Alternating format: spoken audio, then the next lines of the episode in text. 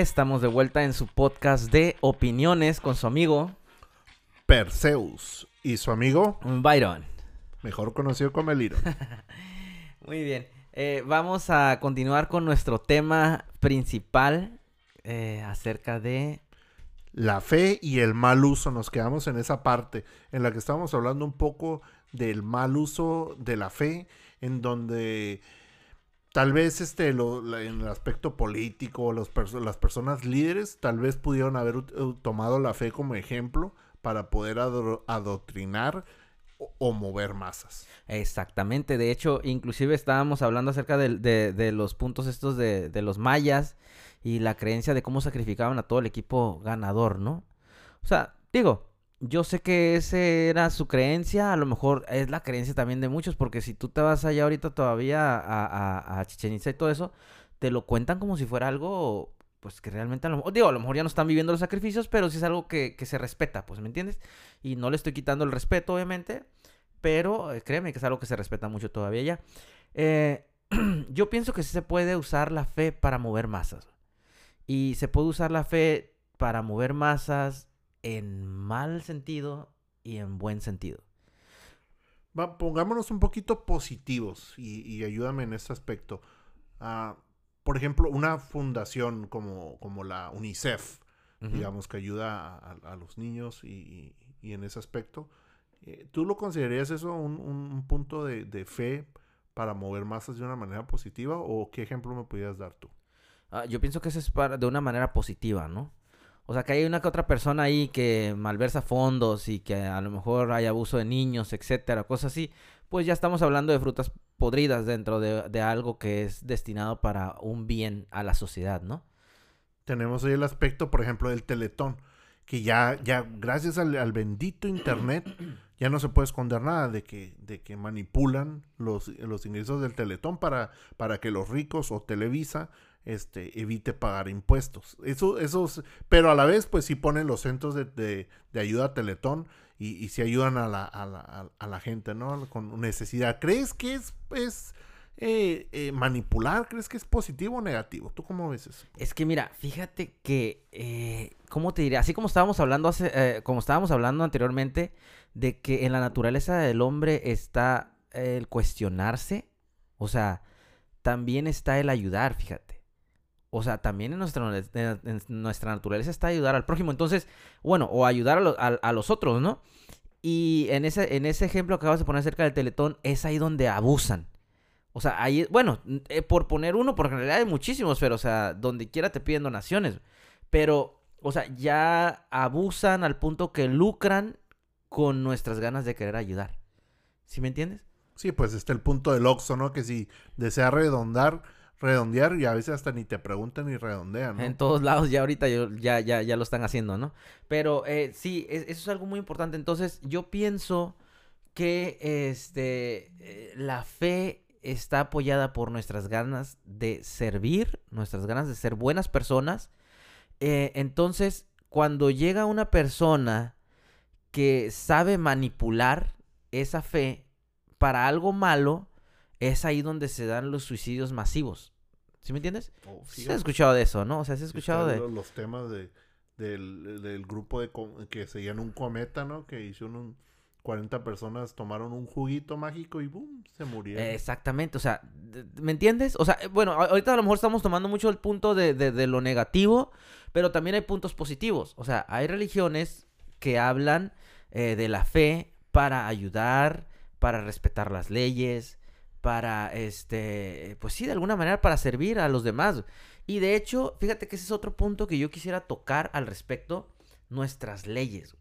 O sea, independientemente de si Dios existe o no existe, la creación divina de un Dios era necesaria a lo mejor en cierto punto porque este de alguna manera muchas de nuestras leyes se rigen en base a eso, ¿eh?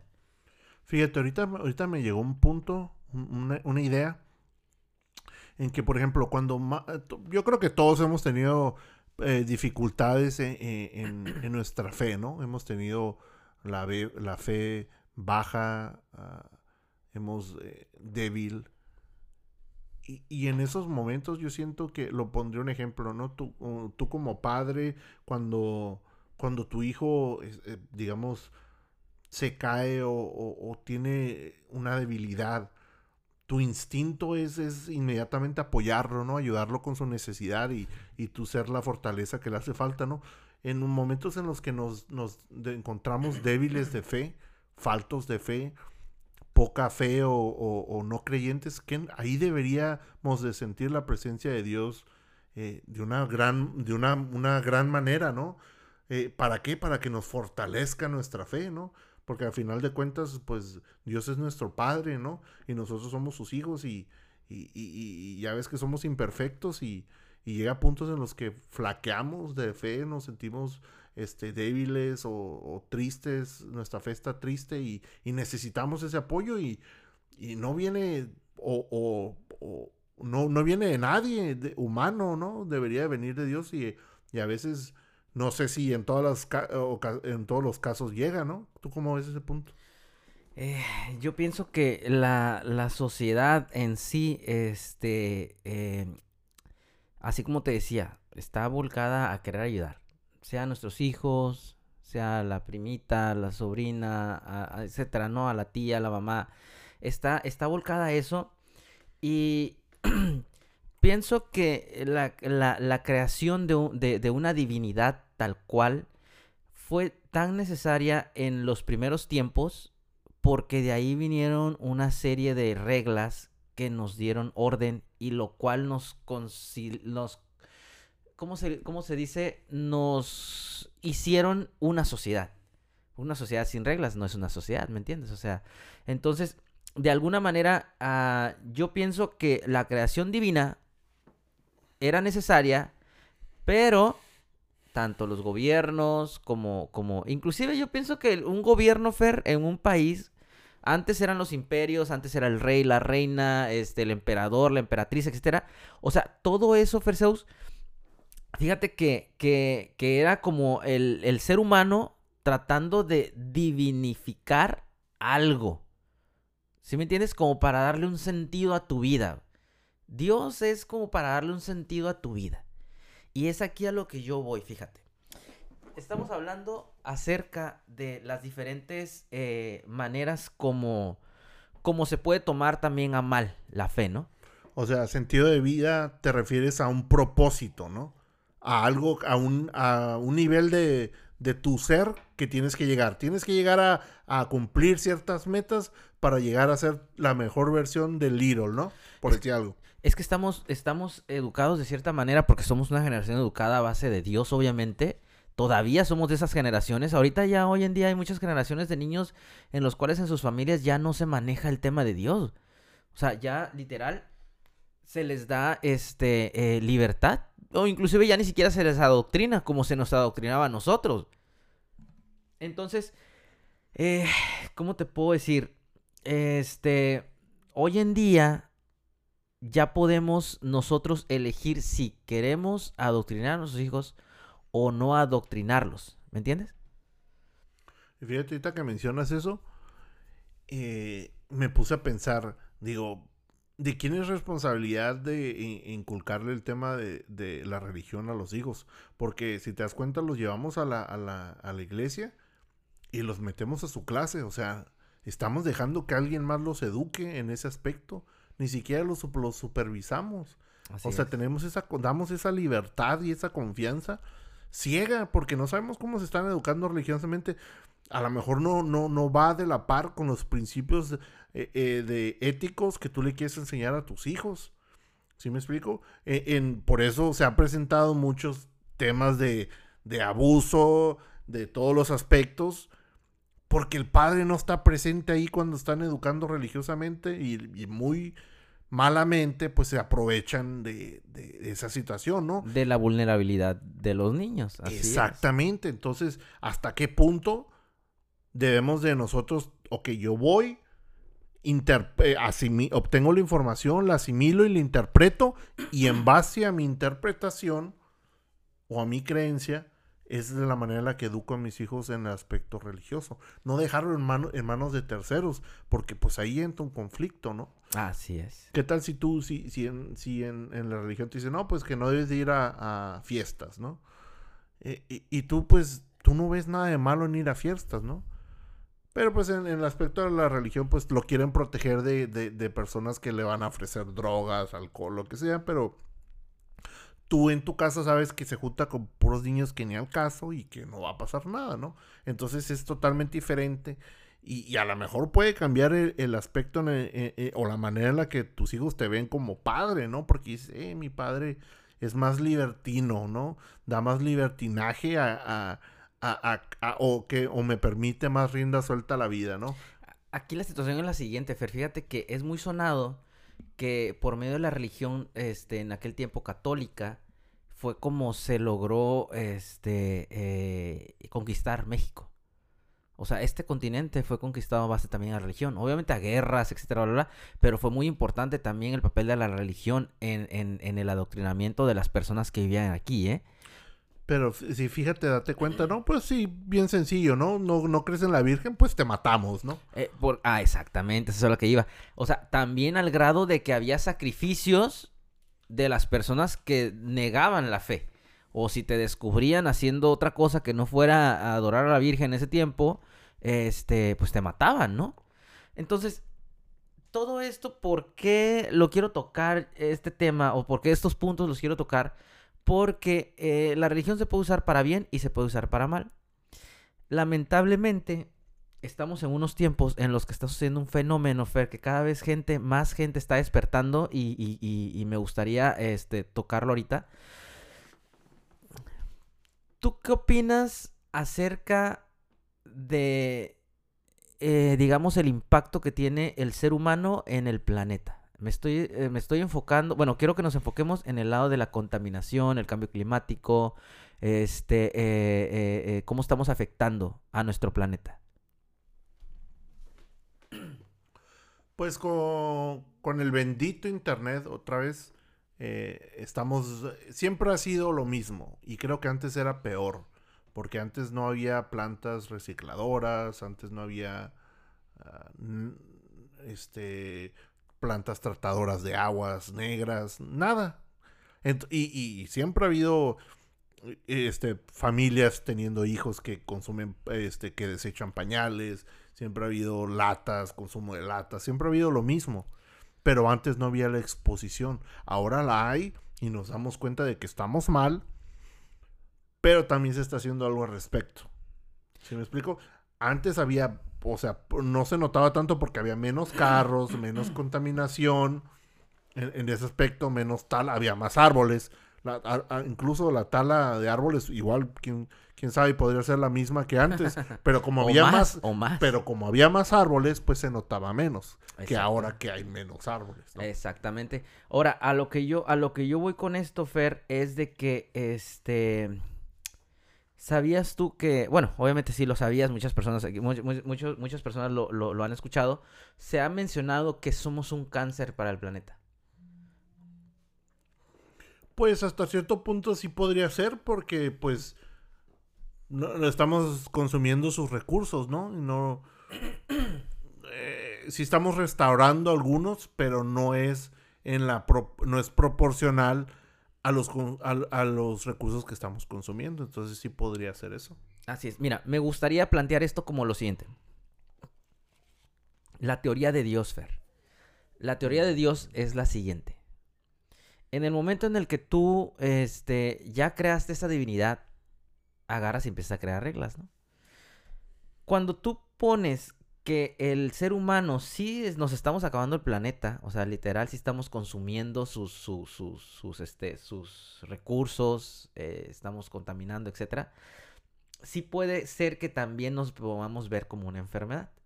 ¿Cómo funciona una enfermedad en tu cuerpo? Supongamos. Por ejemplo, tú sabías que en tu cuerpo hay virus. Siempre hay virus. Siempre tienes virus de, de, de la gripe, siempre tienes virus de, del ébola, has de tener sida también. Ah, no es cierto. No, te creas, no te creas. No, bueno, pero o sea, tenemos ciertos virus en nuestro cuerpo que están ahí. ¿Sí me entiendes? pero nuestro cuerpo no está haciendo nada al respecto para eliminarlos porque son muy poquitos. O sea, son tan poquitos que tu cuerpo no le importa, o sea, literal, si los encuentra pues los destruye, etcétera, bla, bla.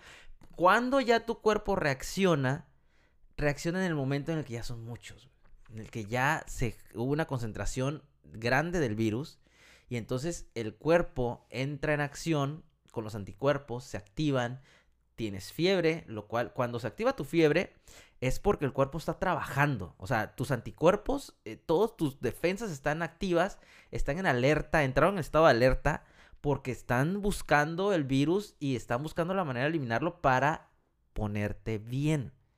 ¿Sí? Como, como dato adicional, igual que las vacunas, la vacuna es una inyección del virus, pero mínima, pues, lo suficientemente débil para que tu cuerpo la aprenda, la reconozca, la ataque con los anticuerpos y la siguiente vez que ya que ya venga un ataque más, más es, masivo, digámoslo así, Bueno, la, tu la- cuerpo pueda vencer la enfermedad. Así es, bueno, la vacuna es algo preventivo, ¿eh? También, o sea, sí es una cura, pero también es algo preventivo, porque eh, nuestro cuerpo también lo puede hacer, nada más que obviamente hay, hay cosas que a nuestro cuerpo le cuesta un poco más de trabajo y pues un poco de ayuda no le viene nada mal, ¿no?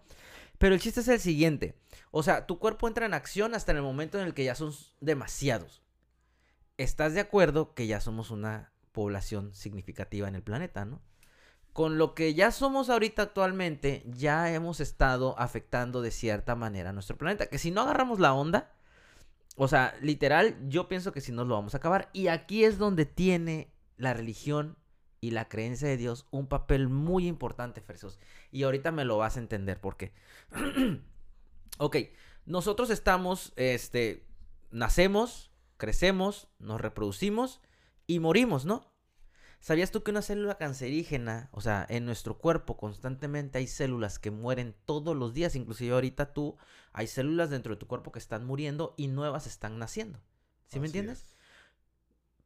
Cuando resulta un cáncer en tu cuerpo, cuando una de esas células muta y entonces en lugar de morir, se rehúsa a morir y se divide. Y luego esa se divide y se divide y se divide y se divide. ¿Sí me entiendes? Ahí en ese momento es cuando ya se te puede detectar a lo mejor un cáncer. ¿Sí me entiendes? Entonces, haz de cuenta que eh, los humanos actualmente estamos en la etapa en la que nos estamos dividiendo y dividiendo y dividiendo sin control, como en este caso es, es, es el hecho de, la, de las células cancerígenas en nuestro cuerpo, se dividen sin control. Eh, se les ha llamado inclusive que son células inmortales. ¿Por qué son, las- son células inmortales? Porque nuestras defensas o, o- o hay cosas dentro de nuestro cuerpo que mandan señales de que, hey, ¿sabes qué? Ya te tienes que morir. O sea, la célula, la célula, ¿eh? La célula, hey, ya tienes que morir. Y la célula dice, no, ni madre, o sea, no, no, me, no me voy a morir, al contrario, me voy a duplicar. Y se duplica y así. Entonces se rehúsa a morir. Eso es lo que te empieza a enfermar. El- el- el exceso de esas células, ¿sí me entiendes? Es lo que a raíz produce el cáncer y es lo que nos viene a matar. Dependiendo en dónde esté ubicada y, y- y qué tan rápido lo detectemos, este, es si, lo vamos a, si nos vamos a poder salvar o no nos vamos a poder salvar. A lo que voy es lo siguiente, Fer. No hay control. Cuando hay un cáncer, no hay un control de las células que tienen que morir. ¿Sí me entiendes? Y actualmente en nuestra sociedad, no solamente no estamos, no estamos este, eh, eh, sobrepoblando el planeta mediante el hecho de que, pues, obviamente hay más curas para más enfermedades, los cuales la verdad agradezco. Obviamente yo pienso que ninguno de nosotros quiere fallecer, ninguno de nosotros quiere morir. Queremos vivir la vida, queremos disfrutarla, claro, así es. Pero a lo que voy es de que también no hay un control acerca de la población. ¿Sí me entiendes? ¿Y por qué voy a la teoría, a la teoría de Dios? Ahí Dime. quiero aprovechar el espacio para mandarle saludos a China y a la India, ¿no? Bueno, también no se trata de... de- también no se trata de señalar dónde hay más gente, pero sí. ok, bueno. El chiste es de que, este, ¿cómo nos afecta esto? Nos afecta porque al no haber un control de la población, este, literal, o sea, a lo mejor... ah, ¿Tú qué opinas? ¿Estamos sobrepoblados actualmente o todavía no? Todavía nos falta poquito. Pues, eh, ¿Tienes algún dato al respecto? Pues en base a mi fuente TikTok, eh, no- si juntas a toda la población del mundo, no, no llenan ni siquiera el continente af- africano, así que, mm, pues en base a eso, a ese, ese fundamento, yo, pues no estamos sobrepoblados. No estamos sobrepoblados todavía. Exactamente. O sea, si nos, si nos comparamos en cuanto a, a la, a la, digamos, a, al, ¿cómo te diré? Al área de la Tierra, el diámetro, vete a saber, o sea, en cuanto a, lo que hay de Tierra, ciertamente todavía no estamos, o sea, no somos tantos, pues, para afectar tanto, tanto al, al planeta. Sin, sin embargo, con los que ya somos, ya estamos viendo cambios. O sea, en el planeta. ¿Sí me entiendes? Entonces, ¿sabías tú que hay, este, antes de que, de que, de que nosotros estuviéramos, eh, bueno, más bien, hay una teoría, discúlpame, no, no, no me voy a desviar tanto, voy a, voy a, voy a, a- dejar más o menos la teoría planteada y lo vamos a retomar en el siguiente tema, eh, digo, perdón, en el siguiente podcast, este, hay una, hay una teoría, Ferseus, que habla acerca de que no somos la primera generación de humanos en el planeta. Hay dos tipos de extinciones, eh, las cuales se, se manejan dentro de la ciencia, que es la extinción por medio de un cometa, ¿sale? Y la extinción por medio de los volcanes. O sea, estamos hablando de que los volcanes se activan, este, y entonces es cuando existe la extinción masiva, ¿no? Como eh, estás queriendo decir que es como un mecanismo de purificación. Como un mecanismo de purificación y de defensa del planeta contra nosotros. ¿Sí me entiendes? Y, y cómo el planeta determinaría, ah, ¿sabes qué? Pues ya, hay- ya hay mucha raza, vámonos para afuera. Pues como tu cuerpo determina cuando ya son suficientes virus de la gripe y ya estás enfermo de la gripe. Entonces me estás diciendo que el planeta está vivo. Te estoy diciendo que estamos, o sea, basándonos en la teoría científica de lo que se habla acerca del calentamiento global, la teoría acerca de la extinción por medio de los volcanes y por medio del cometa.